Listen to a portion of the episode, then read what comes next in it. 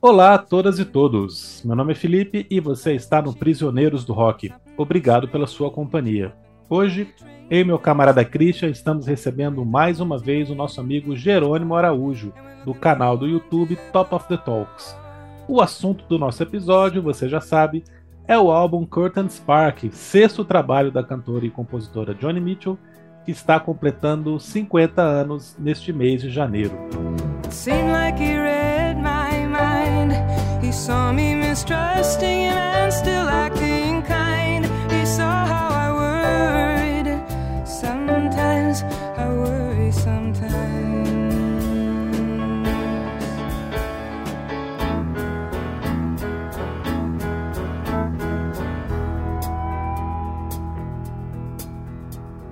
All the guilty people, they said they've all seen the stain Jerônimo, a gente quer muito te agradecer por ter aceito o convite para este episódio especificamente, porque a maioria das pessoas que está nos escutando não sabe. O Jerônimo, nesse momento, não está no Brasil, está passando uma temporada fora. E quis o destino que ele estivesse justamente na Califórnia, onde o Curtains Park foi gravado, onde a Johnny Mitchell morava e mora. Né? Inclusive, ele acabou de contar aqui para a gente em off que eles são vizinhos ali de bairro, mais ou menos, assim, né? Não chega a ser vizinho de porta, mas está próximo ali, dá para dar uma passeada ali a pé e gritar o nome da Johnny Mitchell ali na, na rua. Johnny Mitchell, eu te amo, né? em português. Em português, né? a, a gente fez um episódio sobre o Blue, o quarto álbum da Johnny Mitchell, de 1971, e junto com o Curtain Spark são os dois álbuns mais aclamados, mais famosos é, maiores sucessos comerciais da carreira dela, mas são dois álbuns bem diferentes, né? Então eu queria começar nosso episódio perguntando justamente isso para o Jerônimo. Jerônimo, o Curtain Spark é um disco da Johnny Mitchell feliz, é um disco da Johnny Mitchell mais madura? Por que, que ele é tão diferente dos trabalhos anteriores dela? Como é que você pode dar suas primeiras impressões aí sobre esse descasso? Bom dia, boa tarde, boa noite. Bom dia, boa tarde, boa noite, Felipe Christian. Eu é que agradeço o convite mais uma vez. Adoro estar aqui batendo papo com vocês. Sempre bom falar de música boa com pessoas que gostam de música. Vira um bom bate-papo.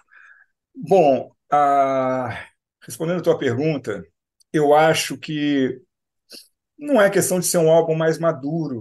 Especificamente, eu acho que maduro talvez não seja a palavra correta para a gente caracterizar esse álbum. Eu acho que ele é um álbum sem conflitos, um álbum onde eu acho que ela, naquele momento, encontrou a turma dela, encontrou elas, porque, bom, eu acho, vamos contextualizar, eu acho que o Blue ele marca o encerramento, o ápice, o ápice e o encerramento de uma fase, de uma primeira fase da carreira dela, assim, que alguns chamam de fase folk e tal, eu não, não chamo, acho que é muito mais complexo que o folk, eu acho que ela nunca foi muito bem recebida pela galera do folk, e eu acho que por conta disso também ela foi sempre buscando e desbravando, não só por conta disso, né, pela artista que ela é, mas isso de certa forma influenciou também a busca, a eterna busca dela.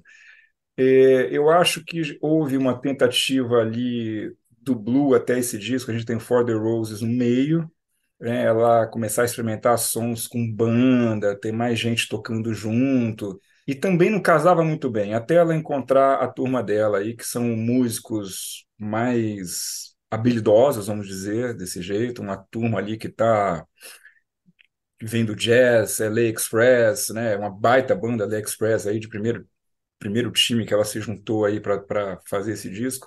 Então eu acho que o Curtin Spark é um álbum feliz, eu acho que é um álbum sem tantos conflitos e que pegou ela numa fase.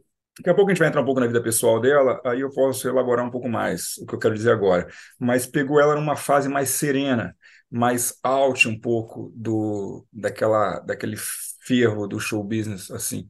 Então eu acho que é um álbum certeiro. Eu adoro esse disco, é um álbum feliz, é um álbum alegre, é um álbum para cima coisa que não é muito, não é que não, seja, não, não é muito comum, mas é, é menos sério, vamos dizer assim, talvez. Né? Mesmo assim, tem músicas aqui com uma profundidade, dentro da sua simplicidade, uma profundidade tremenda nas letras, nos arranjos e, e como elas foram transformadas, lapidadas até encontrar a versão final.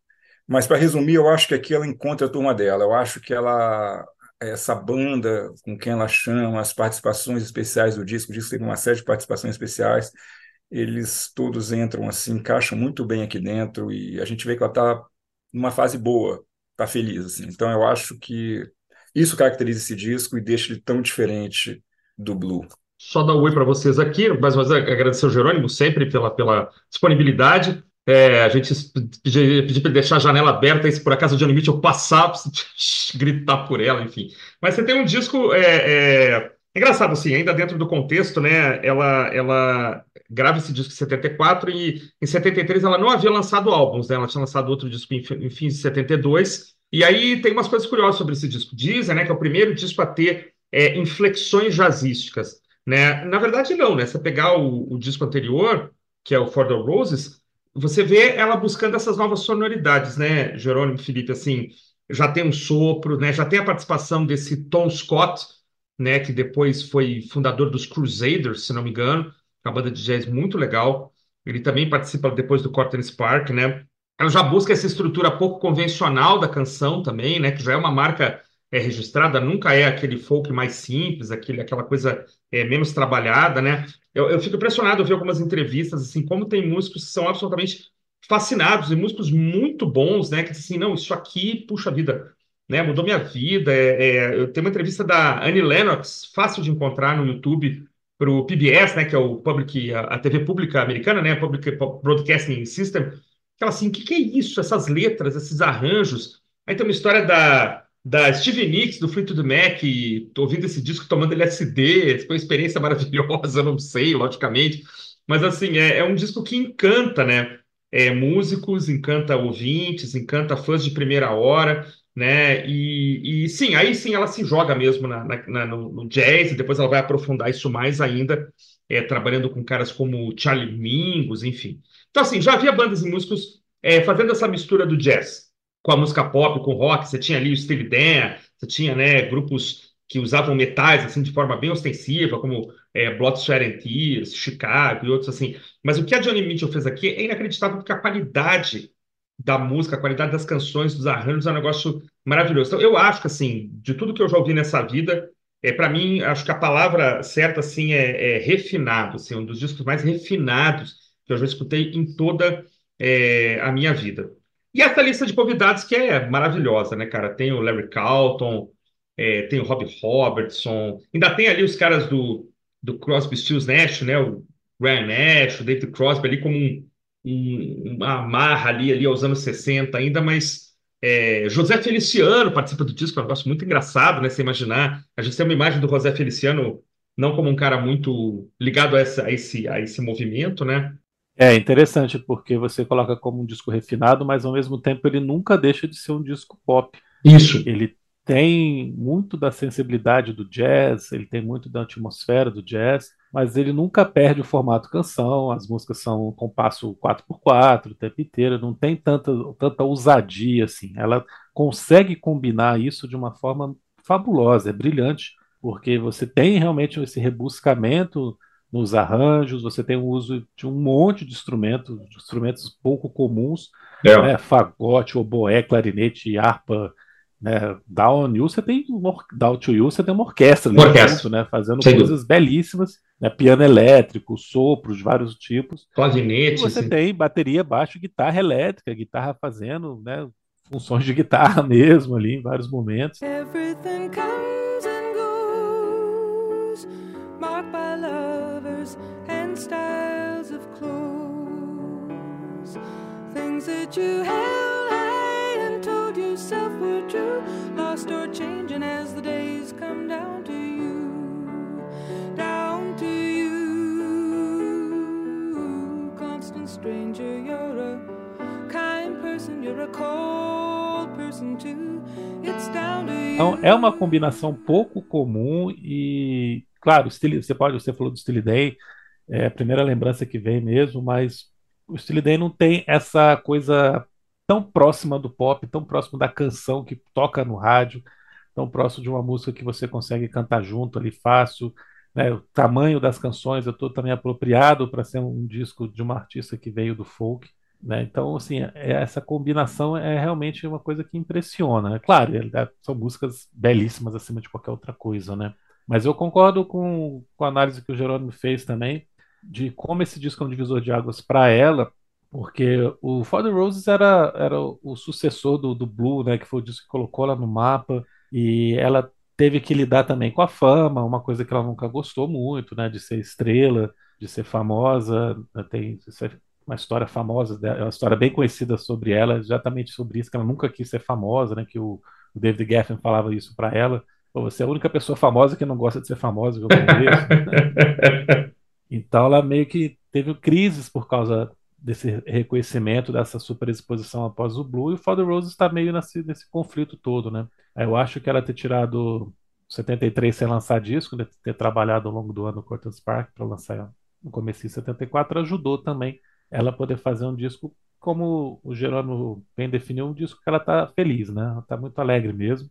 Isso está bem claro aqui, e mesmo nas canções onde há conflitos amorosos, há, há dúvidas, há questionamentos, você tem coisas irônicas, você tem frases muito legais, né? Você não tem só melancolia e sofrimento. Né? Eu lembro da gente falando sobre o Blue, a gente fazendo essa ressalva, assim, olha, esse disco é muito triste, mas escute, porque é muito bonito. e aqui é a gente verdade. não precisa fazer, falar nada disso, né? A gente pode, pode falar para as pessoas, ó, oh, você quer conhecer Johnny Mitchell, começa por aqui, porque esse disco é bom do começo ao fim, é bonito do começo ao fim, e é sempre com alto astral, né?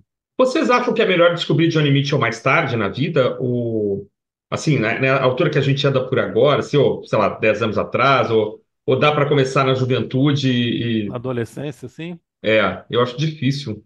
Cara, eu, eu conheci algumas coisas do, do Blue na adolescência, assim, realmente naquele momento não me tocou tanto porque eu achei o vocal dela muito esquisito. Uhum. Né? Eu demorei um, um tempo para me acostumar. Eu lembro que depois de escutar o Renato Russo cantando é, Last Time I Saw Richard, que eu fui voltar Pois é, para escutar eu lembrei do Renato. e, e fui dar valor mesmo. Jerônimo, você que não passou dos 40 ainda, você acha que é bom descobrir?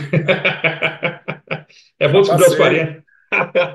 aos 40 é legal? É legal descobrir aos 40, Jerônimo? Você, você veio muito antes? Como é que foi essa experiência? Não, eu, cara, eu acho que eu me aprofundei mais na Johnny Mitchell, eu devia ter uns 20 e poucos anos. Ah, eu olha. conheci ela através, por conta do Crosby, Stills e Nash, o Crosby, Stills, Nash Young, o né, relacionamento muito próximo ali. Tinha um documentário que meu pai tinha em casa, que era o Long Time Coming, que é hum. uma, né, fazendo um trocadilho com a música, Long Time, Long Time Gone. Uhum. E aí é, a Johnny Mitchell lá, isso é um documentário lá do final dos, sei lá, dos anos 80, nos anos, final dos anos 70, eu acho. A gente tinha o VHS. E aí eu me lembro que o primeiro contato, eu acho, com a Johnny Mitchell foi através desse documentário na década de 90 e tal. Aí descobri lá que a música Woodstock era dela.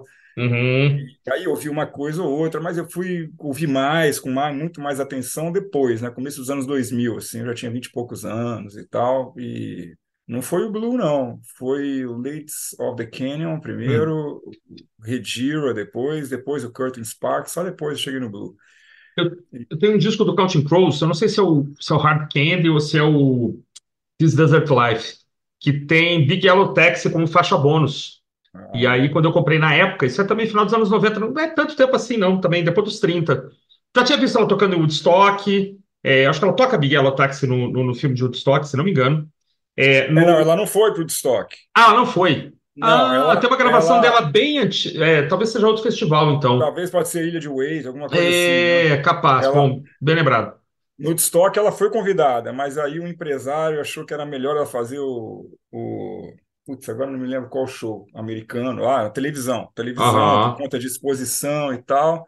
Ah, é e bem lembrado, ela não foi. indo e deu ah. lá a Crosby, X Nash para tocar em é, Woodstock. Isso, é verdade. Ela, aí ela pegou e compôs a música. Não sei se naquela altura já tinha passado para eles ou não, acho que não. Mas tipo, é, né? compôs pelo fato de ela não ter ido. E eu lembro dela tocando no Last Waltz também, ela tocando Coyote, que eu é, achei meio Coyote. esquisita na época, muito falada, não era o tipo de coisa que eu tava mas aí quando eu vi, aí você começa a ligar os pontos, né? Pô, o Woodstock é dela, Big Yellow Taxi, aí chega uma coisa ou outra, você começa a procurar, né? É. Mas tem muita coisa dela que eu não ouvi ainda, muita coisa que eu ainda tô, ainda tô descobrindo, assim. Mas é. Agora sim, tudo bem, agora tá tudo bem. Eu não acho mais nada esquisito, acho tudo lindo. tá indo, tá indo tranquilo agora. Minha, minha, minha parceria com a Johnny Mitchell tá, tá ótima. É, você passando domingos fica tudo fácil, né, cara? É, é. é verdade, é, é verdade. É. é. O Mingos é difícil também, né? É difícil, é, difícil. é um cara é, bruto, é grosso. Um cara difícil. É. é. ele já era, é, é verdade. Mas assim, aqui não chegamos nessa fase. Ela já trabalhou com o Jaco Pastorius também, se não me engano, né? Pegou um pessoal trabalhou, também. Trabalhou. Uns anfã, uns anfã terríveis aí também para trabalhar, né, cara? Pastorius e Mingos. É, é, é, Não, ele, ele, toca no Redira, que é um Isso. disco que eu adoro, dois discos depois, toca pra caramba, eu acho bom, muito bom. É mais jazzístico do que, tem muito mais elementos de jazz lá no Redira do que aqui no Curtain Spark. Com certeza. Mas é aquilo que você falou, ela tá descobrindo um mundo novo, né, cara? É. E aí essa, esse deslumbramento é muito legal de sentir nela, né, esse, esse deslumbramento. Uh... É, eu acho que a diferença é exatamente isso que a gente estava comentando antes. Esse é um disco pop ainda. É o disco mais pop dela. É o disco é, mais pop dela. Tanto que é o mais vendido, é. né? É o duplo isso. platino, vai falar isso no final. Mas depois disso ela resolve ser mais experimental, ela resolve ser mais ousada, né? Ela, tipo assim, já fiz o que eu tinha que fazer até aqui, né? Já esgotei a minha, minha cota aqui de, de coisas populares, agora eu vou fazer o que me der na telha aqui, o que tiver a fim de fazer. Aí ela vai arriscar, vai, vai ser mais ousada, né? É. É. Tem uma, sentido. Pode, pode falar. Uma, tem uma, uma eu, eu, só me perdi um pouco na passagem de tempo para saber se. Eu acho que foi antes, acho que foi volta 72. Ah. Que ela teve, ela encontrou, encontrou com John Lennon nos Estados Unidos, numa festa e tal, e ele falou para ela é, que o problema dela é que as melhores músicas ela dá para alguém cantar, né? Os hits que acabam não ficando com ela, porque ele cara fala both sides, o cara diz é Woodstock e tal, não sei, cara, você o problema é que você dá teus hits para alguém cantar. Enquanto você der teus hits para alguém cantar, você não vai ter um hit na sua voz. Que maravilha, hein? É, isso é mito ou é assim, é real, real, é, é diz a lenda? Não, ela que ela diz isso, ela diz isso, ela diz isso. Aí. Obrigado, John Lennon, né? por ter dado esse toque, né? A gente fala muito aqui, né, senhores, sobre capa e produção, mas a Ed Limite facilitou nossa vida, né? A produção é dela e a capa é dela também. Né, eu, eu, eu, sobre produção, eu vi algumas, algumas coisas que tinha um outro produtor, mas ela parece acreditada como produtora, né? Mas tinha mais gente trabalhando aí também? Como é que é essa parte? É, ó, bom, aqui no, nos arquivos dela, eu estava lendo ontem aqui, ah. ela diz que, quando ele fala sobre esse disco e sobre o processo criativo dele e tal, tudo é ela. O outro, uhum. Tem um outro rapaz que esqueci o nome lá agora, que... que Henry Levy. É, Henry Levy. Tá. Ela, é mesmo. Ela disse que ele ajudou um pouquinho e fez mais engenharia, captação de som e tal, e acabou. Mas a, a criação dela, tudo dela e tal, e ele ajudava ela a viabilizar as ideias. Sim. Caramba. É incrível, é impressionante, né, cara? né, cara? É. Impressionante. Por se fosse um disco de piano e voz, tudo bem, violão e voz, mas tem muita é, coisa acontecendo, né, cara? Porque a produção é, como o Christian falou, é refinada. E dizem é refinada, que... cara. É. é. um disco elegante, é um disco elegante, é um pop elegante. e não é fácil fazer isso, né? E a capa, a minha tá bem apagadinha aqui, que eu tenho uma edição nacional muito ruim, é, mas a capa é dela também, né? Uma pintura dela, né? Me parece. É, a capa é dela. Eu acho que até esse momento, só o For the Roses é o único disco que não tem uma pintura dela na capa. Ah, não, o Blue também não, a fotografia. Isso. Né? É, mas é ela. Mas, mas é ela, é. ela, e a criação também é dela. Ela quis dar uma cara justamente jazzística, se inspirou lá no. Não sei se vocês falaram isso quando vocês gravaram o, o episódio. Coltrane. É, é, no Coltrane é. e tal. A capa. Agora, as outras é. capas todas são, são anteriores, são uhum. desenhos dela, pinturas dela. Eu acho muito bonito. É, eu gosto. Eu gosto também. O que, o que acontece aí, que eu acho que tem a ver com a capa, é o seguinte: ela, no, em fins de 70, Ford Road 72, né? então em 72, ela comprou uma casa na Colômbia Britânica, no Canadá, e se mudou para lá. Ficou, saiu daqui, né? ficou muito mais tempo lá do que aqui, quer dizer, ficou meio out desse buchicho do show business aqui. E parte do. Muita coisa do For the Roses foi composta lá e do Curtain Spark também. Hum. Ela passou bastante tempo lá. Quando a gente está no, no faixa a faixa, tem mais coisas para dizer. Então, é, eu tenho a impressão de que essas montanhas, elas de fato são as montanhas lá da Colômbia Britânica ah, e tal, tá. alguma coisa que ela botou. Porque a capa originalmente seria outra.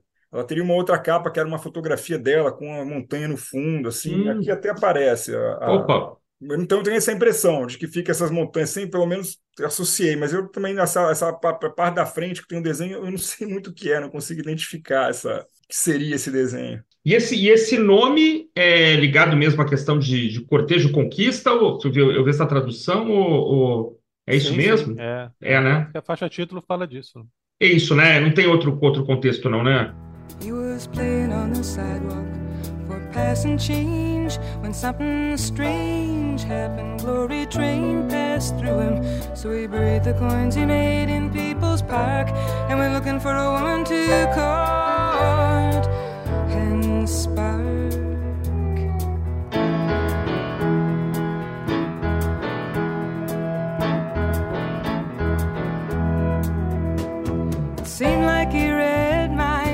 Já que a gente citou o nome do disco, já e o, e o Felipe já falou da faixa título, que é a faixa, inclusive, que abre o disco. Para a gente não perder o fio da meada, a gente já pode falar dela aqui. Podemos falar? Bora! Porque é interessante, tem uma história legal dessa, dessa, dessa faixa que é o seguinte, cara. Ela estava na casa dela, que era uma, era uma casa na coluna, na coluna britânica. Eu não sei se é na Victoria Island, ali onde é que é, perto de Vancouver e tal, mas é um uhum. lugar isolado. E aí, é, certo dia, ela viu um andarilho chegando lá, né, com um andarilho, com, com barraca nas costas e tal, aquela coisa hippie.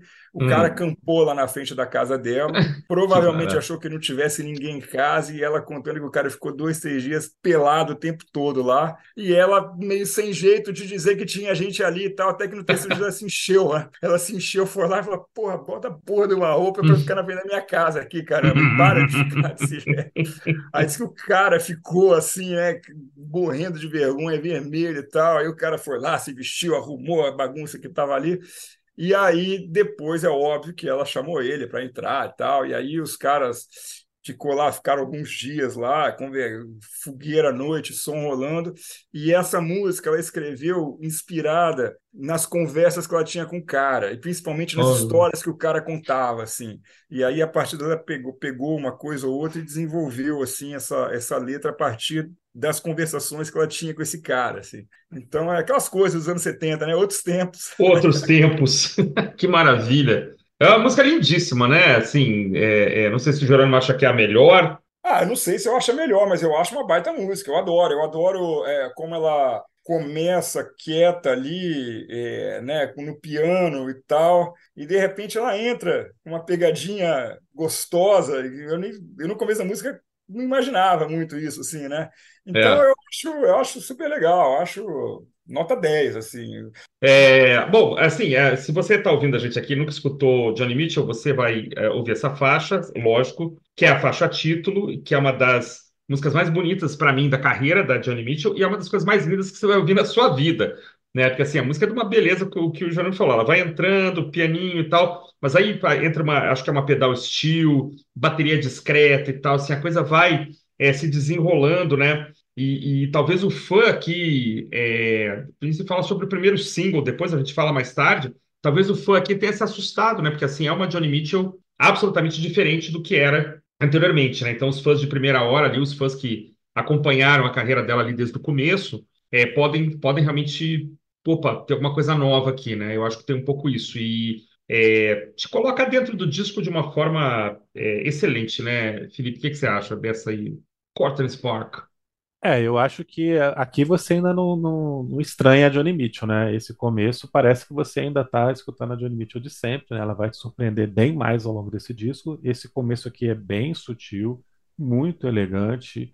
É, como vocês falaram, a música vai crescendo, vai ficando mais envolvente, mas nunca chega a explodir, nunca chega a sair desse clima aqui delicioso que ela tem. E a história que, que o Jerome contou é divertidíssima, né? Lendo a letra agora, se você vê que realmente casa totalmente, fica mais engraçada, a letra fica ainda mais interessante. Eu gosto muito do final dessa letra, é, que ela conta e canta, né? Que quanto mais eles conversavam, mais ela se envolvia, mais ele a conquistava. Mas ela diz que eu não poderia deixar Los Angeles, né? A cidade uhum. dos caídos. Ou seja, depois disso que isso que o Jerônimo falou, ela estava lá no Canadá, na Colômbia Britânica, mas acabou tendo que voltar, ou se sentiu tentada a voltar para Los Angeles, né? Então essa vida perfeita, essa vida hippie anos 70 ali que ela teve nesses momentos com esse cara, ela deixou para trás porque Los Angeles a chamou de volta, né? é, faixa de abertura lindíssima, né? Você começa o disco muito bem. Help me,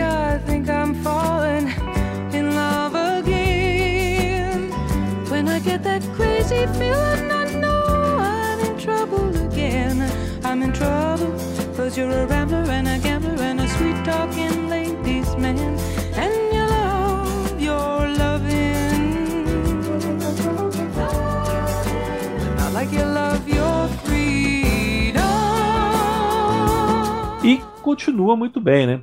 Eu acho que Help, Help Me é o, é o segundo single do disco e aqui você começa a ver que ela tá feliz, né? É um disco que vai mostrar ela é, compondo outros, outros estilos de música com uma canção super animada, né? Um corinho logo na primeira frase, um, uma letra falando de amor também, mas pedindo ajuda porque as coisas estão acontecendo muito rápido, né? Eu até tinha lido uma análise falando que as duas primeiras músicas poderiam ser sobre o mesmo fato, né? Ela está descrevendo a mesma história, uma ela está contando sobre o cara que ela está contando para alguém, né? É, estou me apaixonando muito rápido, estou tendo esperança sobre o futuro. É música muito animada, muito bem tocada, cara. É, te joga para cima aqui eu acho que nesse momento você já está conquistado pelo disco. Né? Então, e é interessantíssimo isso aí que o Felipe está dizendo, porque veja bem, a gente a gente estava conversando aqui antes de começar sobre os arquivos da Johnny Mitchell e como ela tem trabalhado o legado dela e colocado isso de forma muito exemplar, muito bom, muito legal, assim, né? Muito organizado, é fácil de você acompanhar a evolução dela e a carreira dela. E na no último desses arquivos, que é o volume 3, ela solta uma versão embrionária dessa música, que gravada numa demo mais ou menos mais de um ano antes da gravação final que foi parar no disco. Uhum. E ela, apesar de ter basicamente a mesma letra, ela tem um outro clima. E é, e é eu escutando, eu escutei esses dias, né, enfim, pela primeira vez, e é incrível como ela, é, como ela difere porque o, o Help Me, né? ela, ela, ela, ela, a impressão que me passou, pelo menos, é que ela clama por ajuda, hum. mas no sentido de dor, de dor ali. A música está dolorida. A Olha. música tá dolorida. E aí, imagino eu que com o passar do tempo, essa, esse, esse clima, aquela, aquilo que ela estava sentindo foi mudando, né? É, de novo, ela foi lapidando a música e, e ela estava sentindo melhor, aquela coisa toda, e, e, e deu um. A, a, música mudou completamente, a música mudou completamente. É uma música com a mesma letra, mas muito mais up, muito mais para cima, alegre leve, é uma música leve, te envolve completamente. Você tá, concordo totalmente com o Felipe, você está completamente já vendido para o disco ali. O disco já te, te conquistou, você já está dentro dele. E, é. Mas é interessante essa, essa, essa, essa transformação que ocorreu aí nesse intervalo de um ano, sei lá, um ano e pouco.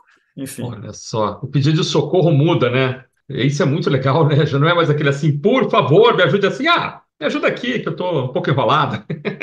Mas se não me ajudar, é, tudo bem. Parece, Aqui parece que você está conversando com alguém falando: caramba, você não, amiga, você não sabe. É, é isso mesmo.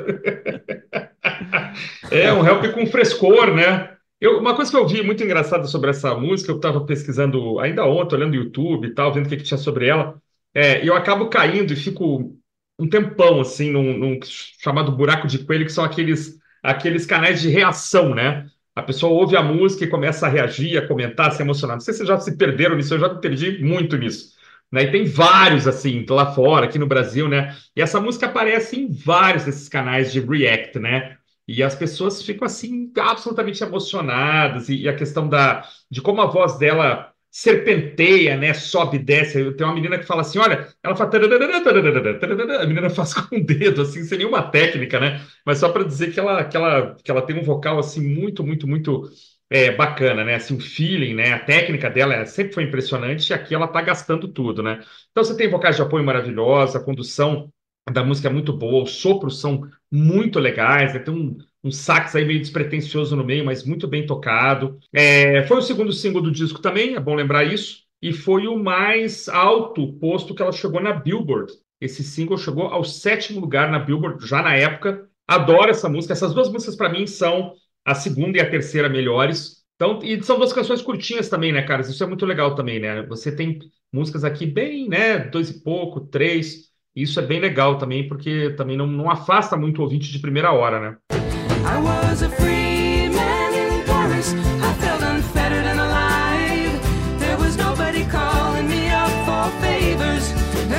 Future to decide.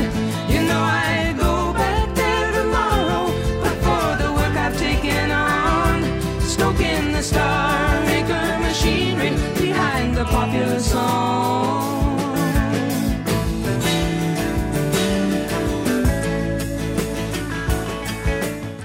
Terceira faixa, Premiere in Paris, que foi o terceiro single do disco e o, e o último single também, né? É, e assim, é uma homenagem ao David Geffen, parece, né? Aparentemente.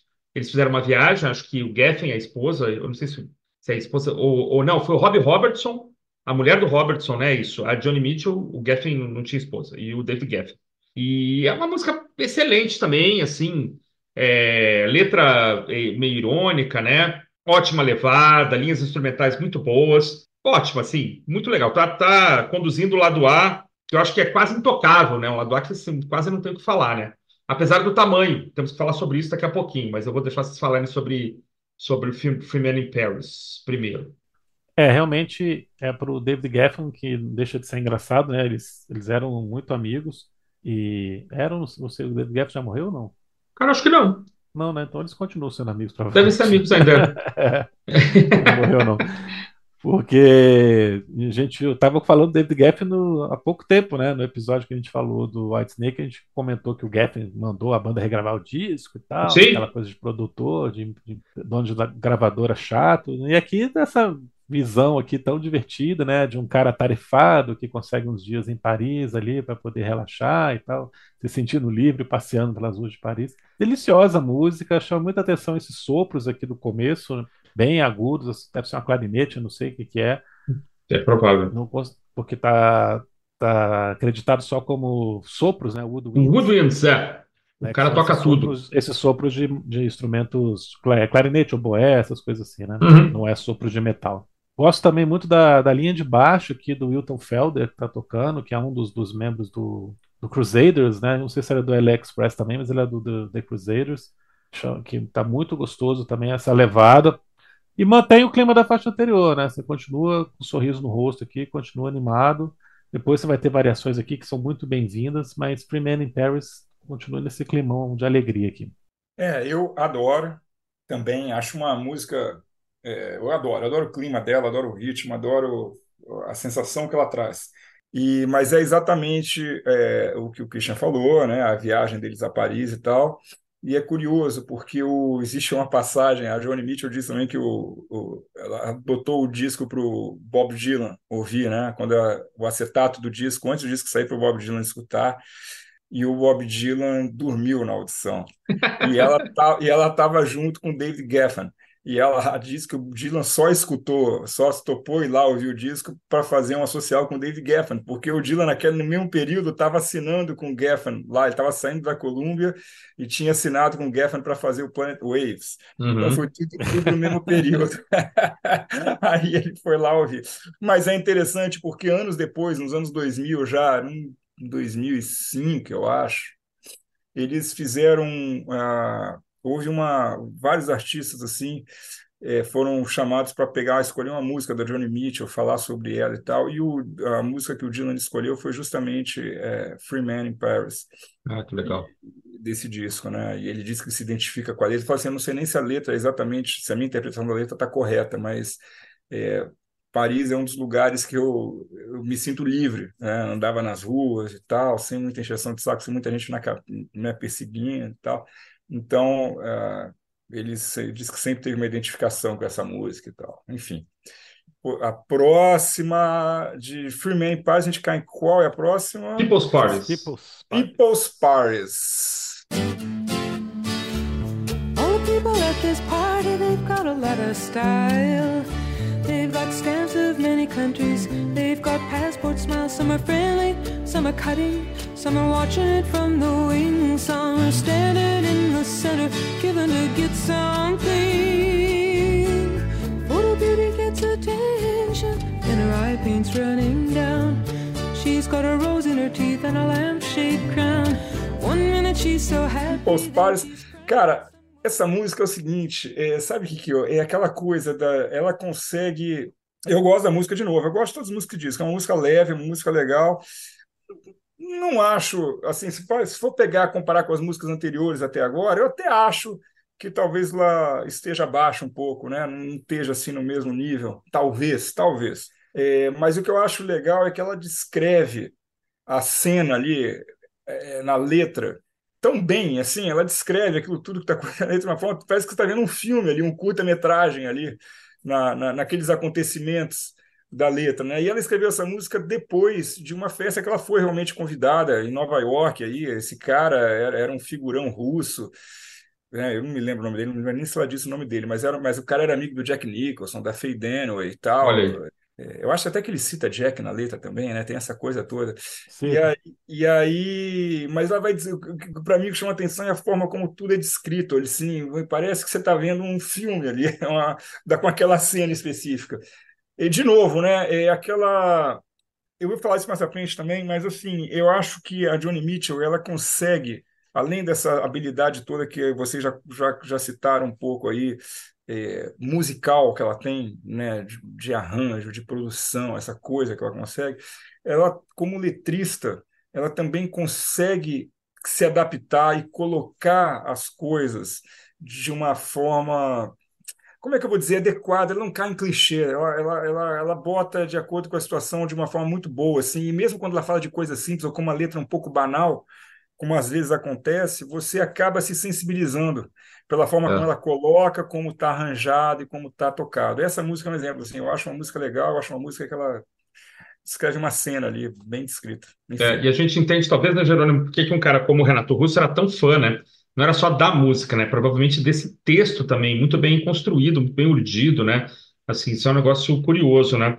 É, eu fiz um check aqui quando você falou, porque a gente não, a gente obviamente está em outra cidade, a gente não se encontra, a gente não combina a fala, isso é importante nossos ouvintes saberem, mas nas minhas notas está aqui. People Parties tem um ar cinematográfico, mas é exatamente isso. Né? Parece trilha sonora, para mim, assim, sempre sou como uma trilha sonora é, de um filme dos anos 70.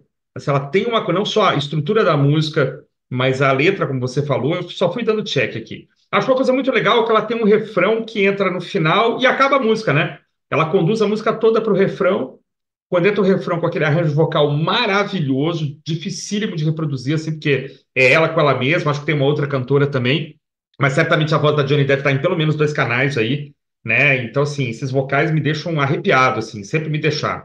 E entra o refrão e já emenda com a próxima e acabou, né? Assim, é, isso é muito interessante, isso é muito bem, muito bem construído, né, Felipe? Cara, eu acho que ela sozinha cantando, não tem, pelo menos não tá acreditado ah, é? né? Esse arranjo vocal tem... aqui. Ah, é, aí não tá, né? Nessa faixa, né? Nessa faixa não tá acreditado nenhuma outra cantora, não. Perfeito. É... Não, vou começar por esse final que você falou, né? Essa coisa do, do da música ter esse arranjo vocal no final.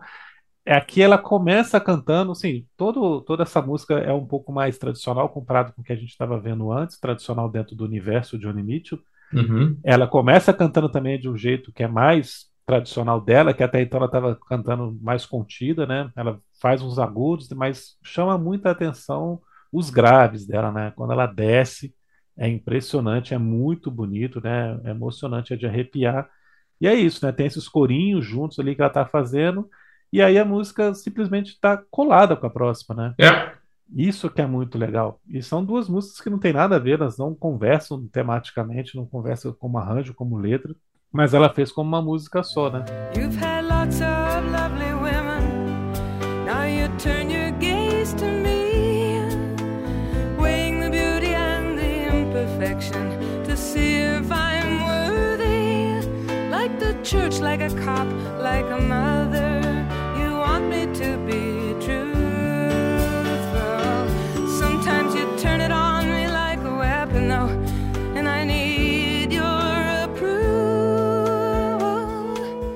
É Same Situation, que é uma canção que dizem que foi feita pro ator Wally Beauty, que hum. era um cara super famoso na época. Nos anos, no final dos anos 80 ele fez Dick Tracy com Dick a Madonna. Tracy. Depois ele casou com, com outra atriz, Annette Bening, e depois deu uma sumida aí. Mas é, ele fez o Bonnie Clyde nos anos 60 e namorou a Natalie Wood, que era companheira dele de filme.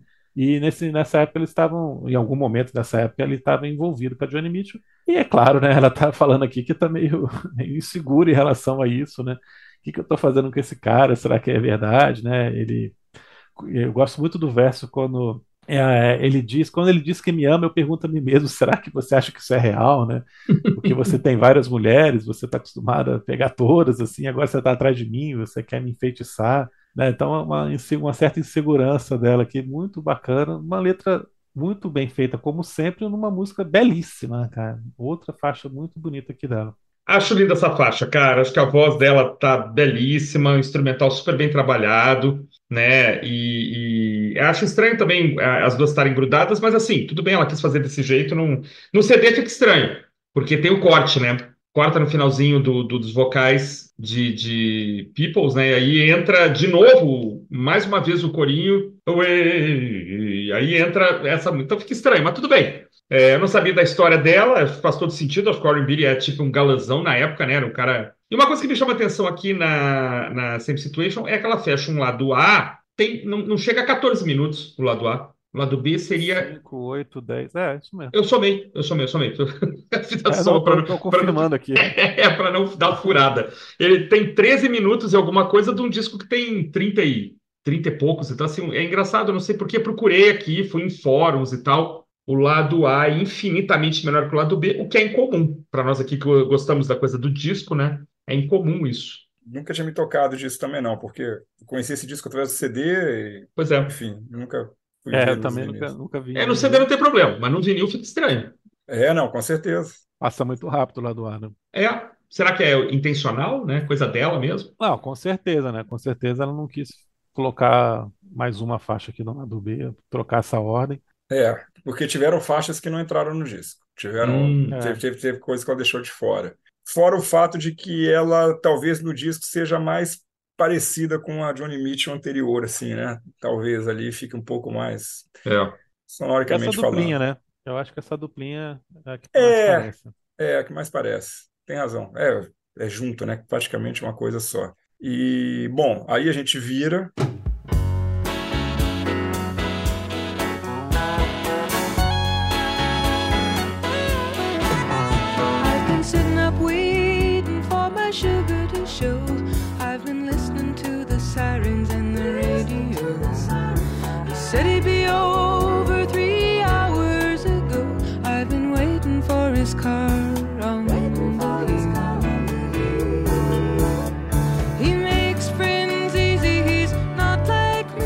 Eu, eu, putz, eu, eu, gosto de tudo. O difícil de você começar é que você fica sempre redundante falando aqui, né? Num disco bom como esse. Gosto dos, dos, metais, gosto. Eu não sei sobre o que é a letra exatamente, sabia? Eu nunca não fui atrás assim para saber. Acho que abre bem o, o, segundo lado. Não há, até agora, por exemplo, eu não acho uma música que caia aí no com relação a qualquer coisa do primeiro lado, não. Eu ainda curto bem. Legal. Tem uma música nesse disco que eu, que eu gosto menos, mas Aham. acho que eu não gosto. Eu gosto, daqui a pouco a gente chega nela. A gente vai chegar nela daqui a pouco também, né? Que eu gosto menos. Essa que mais me lembra Steely Dan, na verdade. Quando entra o riff inicial, parece que o Donald Fagan já vai começar a cantar. É, mas não é, claro. É, eu até ia brincar com o Felipe, né? O Felipe, sim, ah, o Steely Dan fazia algumas coisas, mas eles não tinham a Johnny Mitchell como vocalista, né? a diferença do Steely Dan para Johnny Mitchell é a Johnny Mitchell, né? Mas é, o riff é o que mais me lembra, assim, né? Que é uma banda que, na época também, já, desde o começo da carreira, já, já e é uma carreira que começa em 72, né? Então eles estão bem contemporâneos ali, brincando com essas inflexões é, jazzísticas, né? Mas ela tem uma coisa no meio, assim, que é muito louca, né? Uma sessão, um negócio meio prog, meio clássico, meio dá um uma meiuca ali que meio que para tudo, né? Meio épico, assim, parece que vai virar outra coisa, mas não. A música volta, né, ao, ao andamento normal, você sempre deixa meio bobo, assim, da onde a Johnny Mitchell tirou isso. Pode falar, Gerando. Você acha que se perde nesse meio? Não, eu, não, não, eu acho né? sensacional. Eu acho sensacional porque eu gosto muito desse tipo de intervenção. É, eu gosto também, mas às vezes, em alguns casos, pode se perder. Também não acho. Eu queria ouvir isso aí. é que é rapidinho, que... né? É, é rapidinho. é rapidinho. Se durasse mais, poderia ficar um negócio é. meio. Um cara de suíte, assim, mas como ela volta exatamente pro, pro tema principal, que é um tema bem definido, né? Não fica, né? Parece um interlúdio ali, meio quase meio prog, assim, na verdade, hein? E eu acho muito legal. E uma coisa que a, a Johnny faz aqui, eu acho que é legal falar, algumas faixas têm isso, né? A música termina, ela não termina do jeito tradicional Tan! Não, né? Ela fica meio suspensa, né? Termina meio que em suspensão. Isso eu acho uma coisa muito bacana. Bom, só fui dando check aqui. Realmente eu ia comentar que essa faixa lembra muito Steely Dan, né? O, o Não tem como, né? Do, do grande Tony Scott tá demais, né? Conduzindo esse começo da música. Eu adoro esse interlúdio aqui que vocês citaram.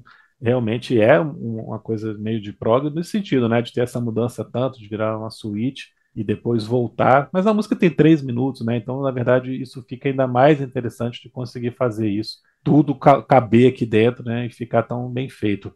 É, a letra que o Jerônimo estava falando, é, dizem que foi feita por um, por um cantor, é o Jackson Brown, que era um, ah, um Jackson Brown. folk rock. Sim. Estava começando a carreira nessa época também, né? Um cara que vendeu muito disco nos anos 70. Uhum. Não é tão conhecido no Brasil. Infelizmente. Que ela, é, dizem que ela fez Carona Hill para eles. Estavam tendo um caso nessa época aí. Mas ela está descrevendo, ela está esperando, né? Ele aparecer na casa dela, né? Ela tá, uh, o, car, o Carona Hill é o carro subindo as colinas de Los Angeles para chegar né, até a casa dela. Então ela fica escutando sirenes, escutando o barulho de pneu e tal. E falando sobre ele, né? Ah, ele é um cara legal, né? Ele, é, ele não é tão ansioso como eu, ele é um cara que faz amizades fáceis, né? E aí depois eu, pô, acho que eu escutei um pneu chegando, será que é ele? Isso aqui. E tô aqui esperando o carro subir a colina para me encontrar, né? Belíssima canção, cara. É, aqui a gente volta a ser surpreendido e aqui a gente tem realmente um exemplo de, de, de porque esse é um disco de jazz pop, né? De, de fusion de jazz com, com folk, né? Aqui tá, fica isso bem patente.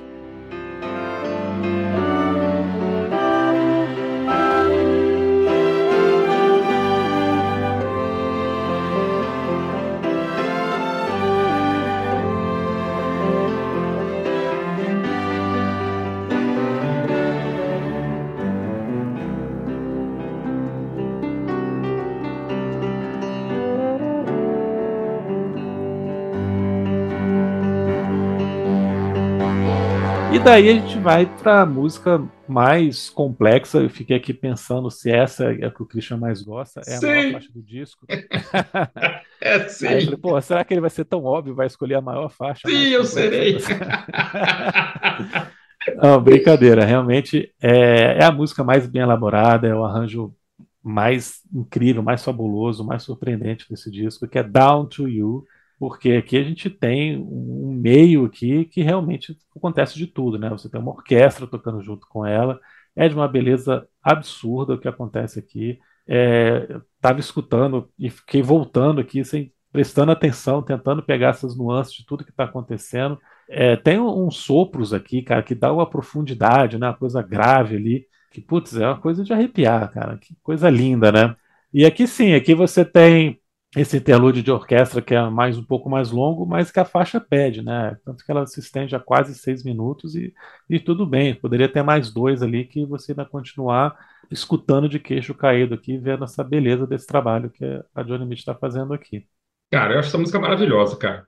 Eu acho ela maravilhosa, assim, é, para mim, disparado a melhor faixa do disco é Assim, eu fiquei impressionado. Cada, cada segundo dela, assim, a primeira vez que eu escutei, voltei umas dez vezes, assim, fiquei ouvindo o dia inteiro. É, o arranjo é perfeito, assim, a, a, forma como os instrumentos vão entrando, que o Felipe falou, né? Cordas e sopros, e sopros mais agudos, sopros mais graves. E é maravilhoso de escutar no fone de ouvido, né? Porque é bem distribuído, né? Você tem a guitarra de um lado, o violino do outro, voz e piano no meio, os corais. Quando entra essa parte épica, cara, é assim, você tem a, a chamada e resposta, né? Popororó. E a forma como ela preenche é, pauta, isso na pauta deve ser lindo, não que eu saiba ler direito, mas assim, deve ter uns instrumentos lá em cima, os lá de baixo, né, fazendo às vezes a mesma linha, mas a forma como, não só a linha é bonita, mas a distribuição dos sons, dos timbres, né? Então, assim, cara, isso aqui, se existe alguma dúvida sobre a, a genialidade, se alguém te perguntar, ah, será que a Johnny Mitchell era mesmo genial? Ouve isso aqui, filho, e não faça essa pergunta nunca mais. Nós estamos diante de uma das grandes artistas desse, desse século, é, que essa, essa música é perfeita, cara. Uma das músicas mais bonitas que eu já ouvi na minha vida. Não vou falar mais, que eu vou começar a me repetir. Passar para o Jerônimo, e para mim é a melhor e acabou. Não, total, cara. A Johnny Mitchell, ela tá entre os grandes, ela tá entre os grandes compositores, artistas aí que a gente fala tanto, ela tá ali, tá lá em cima no mesmo naipe. E várias coisas assim, é, além do que vocês já falaram, é, que eu adoro a gente tem a banda muito presente, né? É, a banda muito presente, uma música que começa bem slow e, e, e vai virando uma, os arranjos são geniais, complexos. E várias, assim, você tem a Johnny Mitchell nessa fase aí, ela tá com a voz completamente domada, né? Ela tem Perfeito. controle absoluto da voz dela, porque no começo eu não acho isso assim, né? Lá no comecinho da carreira dela, eu acho que às vezes ela se perde um pouco, vai muito alto. Aconteceu também com a Johnny Baez no início da carreira, só que a Johnny Baez se profissionalizou muito antes da Johnny Mitchell, então eu acho que ela aprendeu a controlar, usar melhor a voz antes, porque a carreira dela é mais antiga, mas a aqui a Johnny Mitchell tem controle absoluto, já no Blue ela já tem né, controle uhum. absoluto sobre como trabalhar bem a voz. E, e, nessa música ela faz isso com perfeição, ela faz isso com perfeição, em diversos momentos, como a música passa por diferentes complexidades ao longo dela, desse, desse, desses quase seis minutos de canção, ela varia os vocais, né? Ela começa num, não vou dizer tom, não sou, tecnicamente eu posso estar falando errado, né? Então não vou usar o termo aqui, mas para mim que sou leigo escutando, você vê a, a, a como ela varia a, a, forma de cantar, como ela começa de um jeito, sobe, cresce, volta, atinge uma nota lá no alto, enfim, é, é incrível, é incrível. E, e assente bem a banda, né? A banda, essa banda é uma baita de uma banda. Depois no final a gente fala mais dela, mas é, enfim, cara, Johnny Mitchell, só para a gente ainda falando, foge um pouco da música específica, mas, cara, assim, a... é incrível porque a Johnny Mitchell, eu estava lendo é, uma entrevista com ela, com, que ela deu para o Cameron Crowe, hum. e ela estava dizendo o seguinte, ela diz o seguinte, ela, quando ela conheceu o Leonard Cohen, ela mudou a forma de escrever, por hum. conta da, das músicas dele, da forma dele de ver o mundo, de ver as coisas. Só que, só que cara, ela conheceu o Leonard Cohen em 1967, é dois anos antes ela lançar o primeiro disco né? Ou um ano. Eu acho que o primeiro disco é de 69, né? 69, 70, 70, é, 69. Acho que é 69, é. E aí, cara, aí você começa a ver, né? Ela já tinha ali, eu acho que a Judy Collins já tinha, já estava gravando é, Both, Both Sides Now dela, da própria Johnny Mitchell. Mas o que eu quero dizer com isso é que, você veja, é uma compositora, uma cantora, uma artista que antes de estourar, antes de estar na mídia, ela já está analisando a forma como ela compõe e vai uhum. se aperfeiçoando. Então é incrível isso, cara. É, uma, é o tamanho dela. Uma artista genial, gigante, gigante. Johnny Mitchell é gigante. A humildade de admitir assim que você conheceu um artista que mudou a sua forma. Ela podia muito bem dizer, não, nunca nem sei quem é Leonardo Cohen, né? Podia, como faz alguns artistas atualmente, né? Não, parece que a pessoa saiu do nada, ninguém menciona ninguém, ninguém cita né, as origens ali.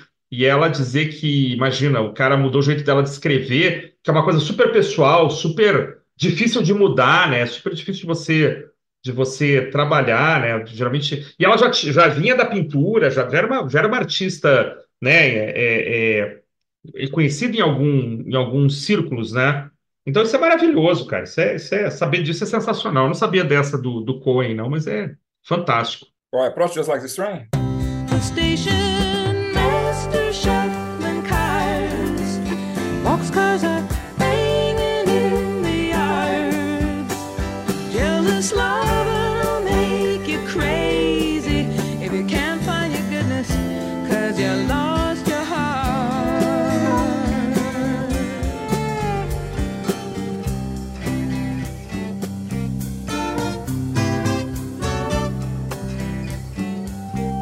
Eu adoro uhum. também. O que, que, eu vou falar? Vou ser redundante aqui. Adoro.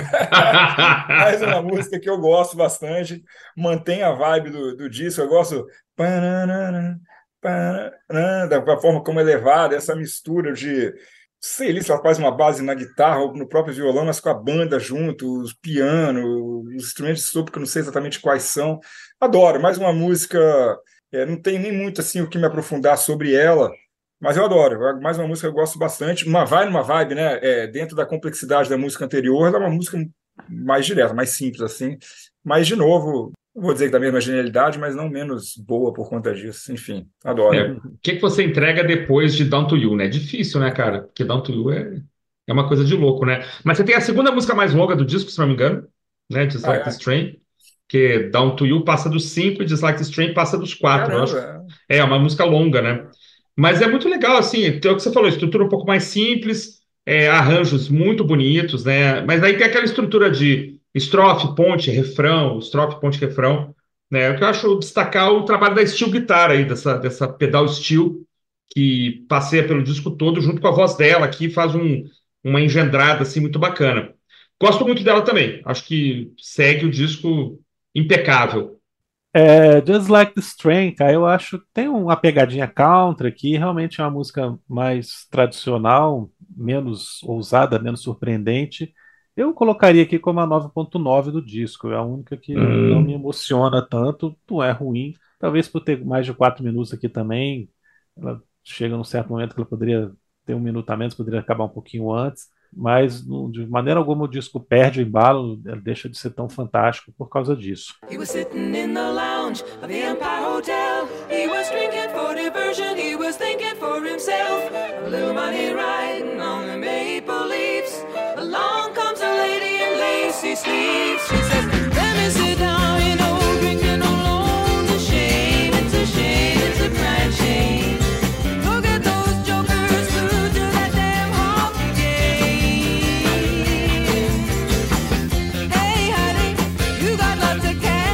É, ao contrário de Raised on Robbery, que é maravilhosa. eu acho que é a minha favorita do disco. Olha só. Porque eu gosto demais desse começo aqui, me lembrou aqueles quartetos vocais dos anos 40 e 50, essa, essa, as primeiras frases que ela canta, né? You was sitting on the lounge of the Empire Hotel, eu was drinking for diversion e tal. Que tá falando de uma, de uma prostituta que vai atrás de um, de um cara que está sentado no hotel, tenta seduzi-lo, né? E, cara, eu acho que vira um bug, assim, é, com um sax que poderia ser do Clarence Clemons, da Street uhum. Band, do Bruce Springsteen, mesmo a timbragem ali, a potência, e uma música também que o Elton John com certeza ficou com inveja, queria ter composto, né? Combina demais com o Elton John nessa pianola, assim, blá, check, check, piano, check. Né? Tô dando check aqui, tá cara. No, no, disco do Elton John dessa época, né? Maravilhosa, cara, divertidíssima. Aqui você vê, cara, a música mais agitada do disco, mais energética. Aqui você vê como é que essa mulher também sabia botar a gente para dançar, né? Maravilhosa. Nesses últimos dias aqui foi a que eu mais escutei, que mais voltei. Eu acho que é a minha favorita do disco hoje. Cara, eu adoro Raising Robbery. A gente tem o Robert Robertson tocando guitarra, slide guitarra na música.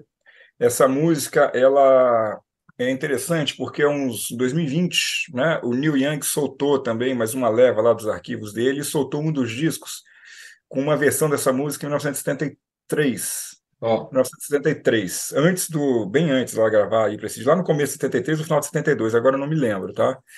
É, mas de qualquer forma faz parte do primeiro disco dessa desse box do Archives que, que começa em 72 e é uma versão mais roqueira do que a versão que está aí. No, no, Ainda mais roqueira. Ainda, Ainda mais. mais roqueira, mais pesada.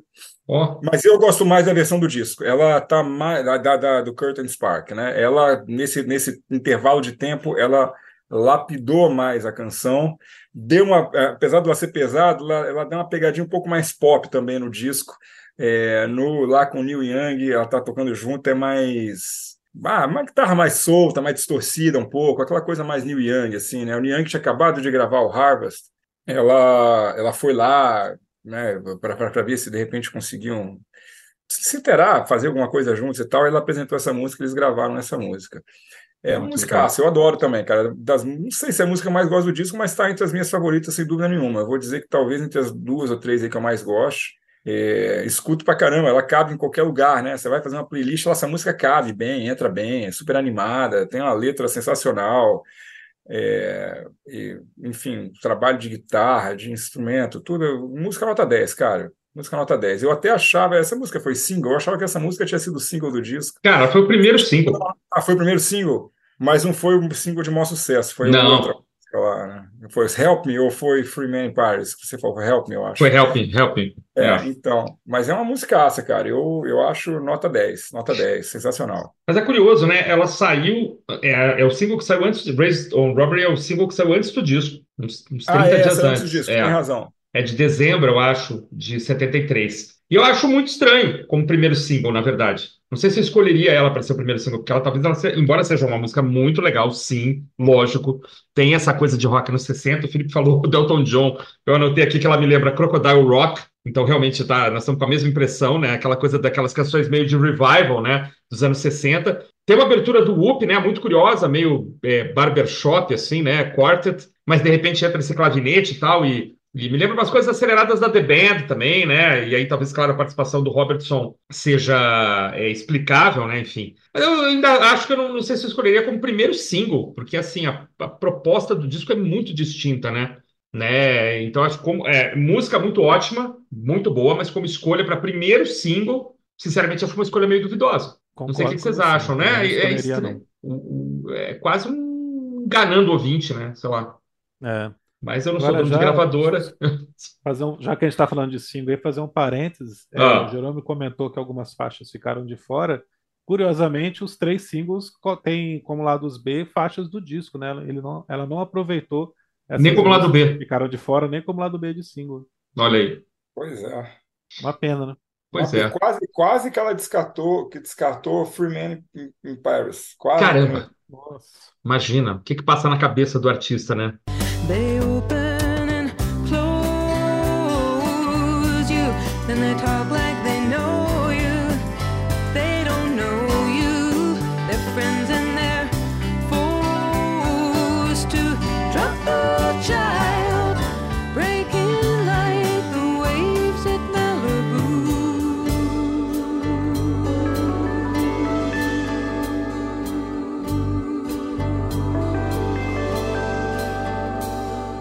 e aí vem a música que eu acho 9.9. A música que eu acho um pouco o, só, o ponto a menos. Trouble Child não me chama muita atenção no começo. Acho que ela demora muito para acontecer. Deixa, deixa eu ser mais claro. É, acho o refrão muito bonito. Acho o final com trompete, que faz a ligação com a próxima, muito legal. Mas acho que ela demora demais para entregar o que ela tem de melhor. Essa é a minha opinião. Acho que ela, o começo dela acho um pouquinho monótono, um pouquinho. Não, não, não me pega. É, então, para mim, ele é a 9,9 do disco. É, eu acho que é proposital esse começo assim, tem muito a ver com a letra, né? Criança problemática, está descrevendo aqui uma, uma, criança internada, parece uma clínica psiquiátrica até, hum. uma, uma, letra meio assustadora, e eu acho que tem muito a ver com isso, né? Essa coisa de dar uma certa angústia até chegar no refrão, que realmente o refrão, a música cresce bastante, o refrão é muito bonito, mas, puta, esse trompete que tem aqui, né, esse trompete com, com o abafador, que eu esqueci o nome agora, meu irmão, se estiver escutando, vai me xingar. Porque... o irmão do Felipe é trompetista. é abafador, então, puxa vida, claro. É, Dá até uma cara black para a música, né? Dá até uma cara black. É, total, total, total. Total, né? Então, som mais lounge, assim, esse lounge bem, bem sessentista mesmo, fica muito climática. Acho ela muito bonita por causa disso, desse arranjo todo, dessa coisa, essa ideia de ser ela mais lenta para ir crescendo, que tem muito a ver com essa letra. Muito bonita, cara, muito bonita e encaminha o disco para esse final, né? Essa coisa que as duas são juntas também. Incrível, novamente aqui surpreendente como ela vai juntar as duas faixas. É. Não, eu tô com o Felipe, eu gosto também. Eu gosto bastante, faço as minhas dele, as palavras dele as minhas, porque é, é isso aí. Eu ia só que já falei essa questão do, do começa a ouvir dá um até acho que a música vai para uma outra vibe, quando ela começa e depois ela muda, assim, né? Tem essa pegada mais black, assim, e tal. Gosto muito. E vai para um final bom, né? Vai para um final aí emendado com uma outra música, com Twisted, que é, na verdade, é, é aí é o meu um 9.9. Não, aí vou colocar bem, não é que eu não gosto de amor, a música não é dela, né? Isso, Mas é. ouvi bastante o Redira antes de conhecer esse disco lá, como eu falei no começo. E no Redir também tem uma, no final do disco lá, tem uma pegada jazzística que ela vai cantando, falando assim, né? Parecido, parecido, não é igual, não é igual. Uhum. Mas quando eu escutei tal, sempre que eu escuto, me lembro um pouco. Parece, apesar de Regira ser depois desse disco, não ser antes, né? Então não é nem igual. Se fosse igual, a gente podia dizer que o Regira copiou daí, né? Não é o caso. Mas é, na minha cabeça fica que, pô, já fez isso lá? Não, não fez, lá veio depois. Então, somente por essa questão de ficar uma coisa, eu, eu acho, eu diminuo um pouco para 9.9, mas eu acho um bom final de disco. Eu acho que depois de Raising Robbery, ali ela, ela, o disco caminha bem para o final, assim, e eu acho que fecha bem o disco, tá? Eu não acho, eu tenho que falar bem isso, porque às vezes você fala lá nos vídeos, eu faço um vídeo, eu falo, ah, nessa música eu acho que tá um pouquinho, aí o cara fala, oh, você não gostou da música? Eu gosto da música, cara, eu gosto da música. Eu só, né, ficou uma fica ali um pouco. Se for dar uma nota menos de 10 ali, eu dou para essa aí, 9.9, 9.8 é essa Twister. É Olha só, olha só. Então é o seguinte, é, pô, essa música tem uma coisa interessante, né? Ela é um, ela é um cover mesmo, como o Jerônimo falou. É um jazz de, dos anos 40, né? Composto por uma moça chamada Annie Ross, que é uma cantora de jazz que morreu há pouco tempo, em 2020, aí com quase 90 anos. E era de um trio que eu nunca tinha escutado, mas assim, depois eu fui dar uma olhada, que era o Lambert, o Hendrix e o Ross. E cantaram com count bass e se apresentavam assim como como se fosse uma Manhattan Transfer dos anos 70, 80, né? Essa coisa do jazz vocalizado, né? Então, assim, uma inspiração segura para caras como Al Jarreau, Bob McFerrin, né? E essa moça era muito talentosa, vi uns vídeos dela cantando com esses caras no, no YouTube, outros outros aí, tem, tem muita coisa. E ela escreveu essa letra, né, em cima de um solo de saxofone de um cara chamado Wardell Gray, que eu também nunca tinha ouvido falar, mas assim, trabalhou com Benny Carter, Dexter Gordon, Benny Goodman, Count Basie, mas que é um cara que morreu muito jovem. O cara morreu com 30 e poucos anos de idade, sabe lá qual motivo, não vamos entrar nessa, nessa, nesse negócio, né? E a Mitchell, numa entrevista, fala que ela tinha feito um pouco de análise, a música fala sobre análise, sobre psicoanálise, né? que ela sempre amou essa música e aí ela quis cantar, sempre quis cantar e tal. E ela tentou colocar no For the Roses, inclusive, viu, Jorão? Não sei se tu tinha essa informação. Era para ter entrado lá no For the Roses, mas ela achou que no, de modo algum cabia no disco, mas que aí ela achou apropriado para colocar no finalzinho do, do, do Corten Spark. É. Então, assim, ela tá num bom humor danado, tem participação do Xixen Chong, né, a dupla de humor mais chapada da história, eles fazem uma participação é, no meio da música, tem uma fala dos dois aí, né? Então, assim, ah, eu, eu gosto demais, assim, dessa, dessa coisa. E, e, como isso é um negócio que marca, assim, né, a, como tem músico pop que, que gosta, respeita o jazz e, e, e, brinca um pouco com isso, né? O David Lee Roth vai brincar com um pouco de jazz aí nos anos 80, 90, né? Se a gente pensar bem, são músicos um pouco improváveis, um pouco improvável que goste de jazz. Mas é lembrar que antes do rock, né? Antes de aparecer o rock nos anos 50, o que havia era jazz, né? E suas variáveis, né? Então, muito, muito cantor que hoje está com 70, 80 anos, é, passou a infância inteira escutando na casa dos pais essas grandes orquestras, né, como Count Basie, Benny Goodman e outros, né, e como isso marca a pessoa, né, fecha muito bem, assim, o, o, o álbum. Para mim, ela é nota 10 ainda, viu, Jorano? Não, não coloco ela como 9.9, não. Quem vai desempatar é o Felipe. O Felipe vai dar 9.95, você vai ver. Fala aí, Felipe. Olha, eu acho que o, o maior mérito de Twisted estar aqui é porque ela está fazendo uma dobradinha com Trouble Child, que é uma música sobre também sobre problemas psiquiátricos e, com dois lados da mesma moeda, né? Trouble Child é uma música pesada, mais lenta, né? Tem todo aquele clima dado pelo trompete e aí cola com Twisted, que é uma música satírica, divertidíssima, cantada de uma forma é. muito engraçada. Então, essa dobradinha é de uma riqueza enorme, né? Você vê Funciona muito senso, bem. Que senso de humor da Johnny Mitchell de é. fazer isso, né? De colocar uma letra dela pesadíssima em Trouble Child mas depois vim brincar aqui com essa letra da Annie Ross. Só te corrigindo, Christian, a letra da Annie Ross é 52, tá? O, ah, chega nos 40. O Vardell Gray tinha composto a parte instrumental um pouco antes e ela colocou essa letra em 52 Excelente. quando a música foi lançada. É, e é isso mesmo, a Johnny Mitchell adorava essa música e fez, teve essa sacada de juntar essas duas aqui. Então eu acho que por isso a música cresce muito e ela tem que ser escutada e entendida como ela está querendo fazer aqui. Realmente se fosse para pegar ela separada, comparar com as outras anteriores que vem antes, ela não, não, não tá no mesmo nível ali. Né? Ela não é tão, tão é, complexa assim. Mas, mas, mas, a, mas a forma certa de analisar é essa sua. Concordo totalmente. Ela está totalmente integrada com a música anterior aí e é muito boa, assim, essa, essa é. invertida que dá no clima. Então tá certo, não é. Então, nesse eu... ponto, ela fica muito legal. Fica assim. Eu comparar e... que tá errado. é verdade, é verdade, é verdade. E é interessante porque a gente falou desde o começo que é um álbum que ela está conversando com jazz, e aqui você tem uma canção de jazz mesmo aqui, né? Totalmente, assumidamente jazz, feita para ser um jazz. E muita gente escuta a palavra jazz e pensa numa coisa chata, modorrenta, né? Cheia de, de improvisações, de instrumentos e tal. Não, o jazz, durante boa parte da sua existência, é isso aqui, cara. É uma música divertida, é. música animada. Né? O jazz foi a música mais pop dos anos 30, 40 que existia no mundo ocidental. Fecha o disco, um disco maravilhoso de uma forma divertida, você termina com um sorriso no rosto. Né? E os números são maravilhosos, né, Felipe? Assim, o disco já foi sucesso de cara, né? É, é o disco mais vendido da carreira dela pelos, pelos sites, assim, né? Chegou número 2 nos Estados Unidos, número 1 um no Canadá, platina dupla pela, pela RIAA, né, que é, é a Record Industry American Association, sei lá, é, e tá em qualquer lista, né, de 500 discos de todos os tempos, aí da Rolling Stone, aquela lista de 1001, tá no Hall da Fama do Grammy, né, e todas as publicações, com exceção da Uncut, deram 10. A Uncut deu, sei lá, 9.8, 9.9. A Uncut tá de sacanagem, a Uncut não entendeu nada, esse disco é nota 10.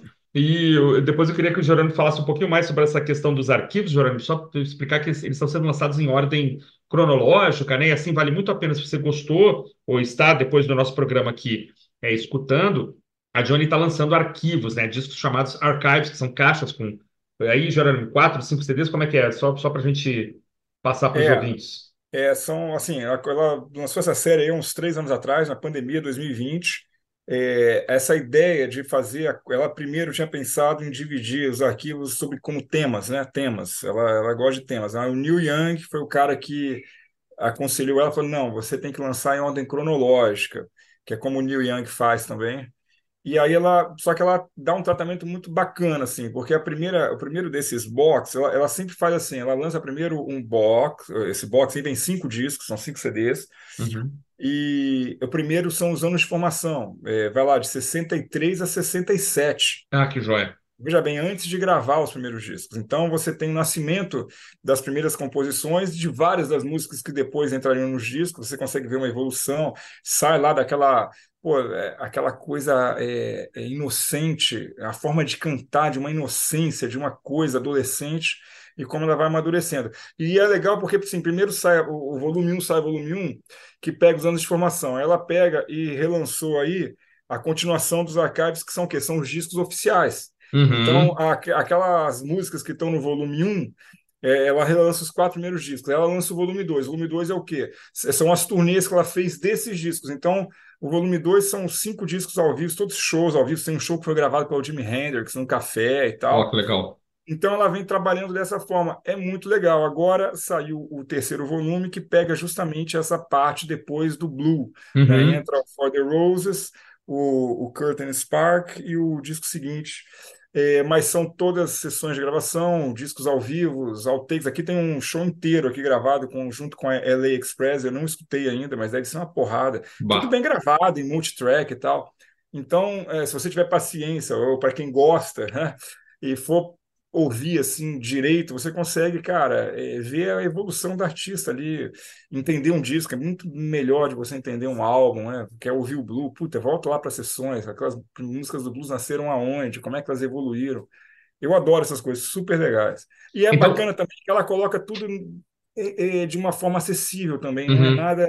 Normalmente esses box são carérrimos, né, cara? Então ela ainda é bem bom, assim, tem uma, uma relação de troca legal. Assim, recomendo muito, vale muito a pena. É, só para complementar um pouco as informações, a, essa banda, né, desse mesmo período do LA Express, quem caiu, quem adorou a banda, escutou, foi o George Harrison. E Nossa. gravou com esses caras, né? O, o, a, o, disco do George Harrison desse ano, que foi o Dark Horse, ele abre com uma música chamada Harrison on Tour, entre parênteses, Express, porque ele está tocando com a LA Express ali. Ah, que legal. E, é uma jam, é uma música instrumental que saiu de uma jam do George tocando com eles. E depois ele chamou o Tom Scott para tocar na turnê, a única turnê que ele fez na década de 70, o Tom Scott toca com ele, saxofone. É, entra, tem mais gente, eu acho, da LA Express que vai junto, mas o George Harrison estava ali adorando a banda e, e trouxe eles para tocarem lá no Dark Horse, enfim. Então é isso, pessoal. Se vocês têm mais alguma informação aí interessante, o que vocês podem passar ainda? Deixa só o Jerônimo falar do Top of the Talks. Cara. Jerônimo, então, por favor, mais uma vez agradecendo a sua presença ilustre, contando com a sua presença outras vezes aí em 2024, desejando já, já está em janeiro, mas desejando a você um feliz ano novo aí, muitas realizações. Deixa aí os seus contatos para os nossos ouvintes. Muitos já sabem, mas sempre é bom reiterar. Tá certo. Bom, agradecer vocês mais uma vez. Lá no, tô no tem um canal no YouTube, eu estou num canal no YouTube chamado Top of the Talks. Eu faço, falo sobre álbuns, artistas, resenhas de disco, hum, maioria dos artistas lá, né, anos 60, 70, 80, alguma coisa mais nova também. Na, no Instagram também, estou no Instagram, nas redes, top of the talk, top underline of underline the underline talks. Muito bem, muito bem. Então, olha, siga o Jerônimo, que faz vídeos aí de alta qualidade. Tem, o Jerônimo tem feito mais participações também em outros, em outros canais, tem diversificado aí a sua, a sua paleta de participações. A gente fica feliz que é um cara com muito conteúdo, além da, dessa simpatia que vocês já sabem, é muito conteúdo e muita coisa, muita história bacana para contar. É, Jerônimo, se por acaso encontrar com o Johnny Mitchell, mande nosso abraço para ela, você que está próximo aí. Diga que ela tem dois fãs brasileiros aqui bem, bem devotados, né? E, e pegue um autógrafo para nós. E nós vamos fazer o seguinte: vamos comprar essas caixas e mandar tudo para sua casa. Aí depois você traz para o Brasil, você faz a, o repasse aí da, das caixas para nós. Estou brincando. Pessoal, estamos aqui então todo sábado, né? Tem sido assim, semana após semana, ano após ano, é, sempre com um, uma pauta interessante, uma pauta para quem gosta de música. Nós estamos também lá com nossos, nossos livros é, em e-book, né, na Amazon, o 20 álbuns de rock dos anos 1950 e o segundo que saiu agora no final do ano, 30 trilhas tão legais quanto seus filmes, que a gente fala sobre música e cinema. Ah, os dois somados não dão uma, uma coxinha de galinha com refrigerante num, num barzinho, são mais baratos que isso. Ah, estamos no Instagram e estamos também no coletivo virodisco.com.br. Felipe, meu amigo, mais uma vez, muito obrigado. Jerônimo, sempre é, é convidado, é, é você será. Então, estamos aqui. Sábado que vem tem mais. Só agradecer o Jerônimo, né? Que participação ilustre aí, com fuso horário diferente aí, cinco horas a menos, olha que bacana. Direto da Califórnia aqui para conversar com a gente. Muito obrigado, Jerônimo. Valeu, Christian. Semana que vem nós estamos de volta com mais um episódio aqui no Prisioneiros do Rock.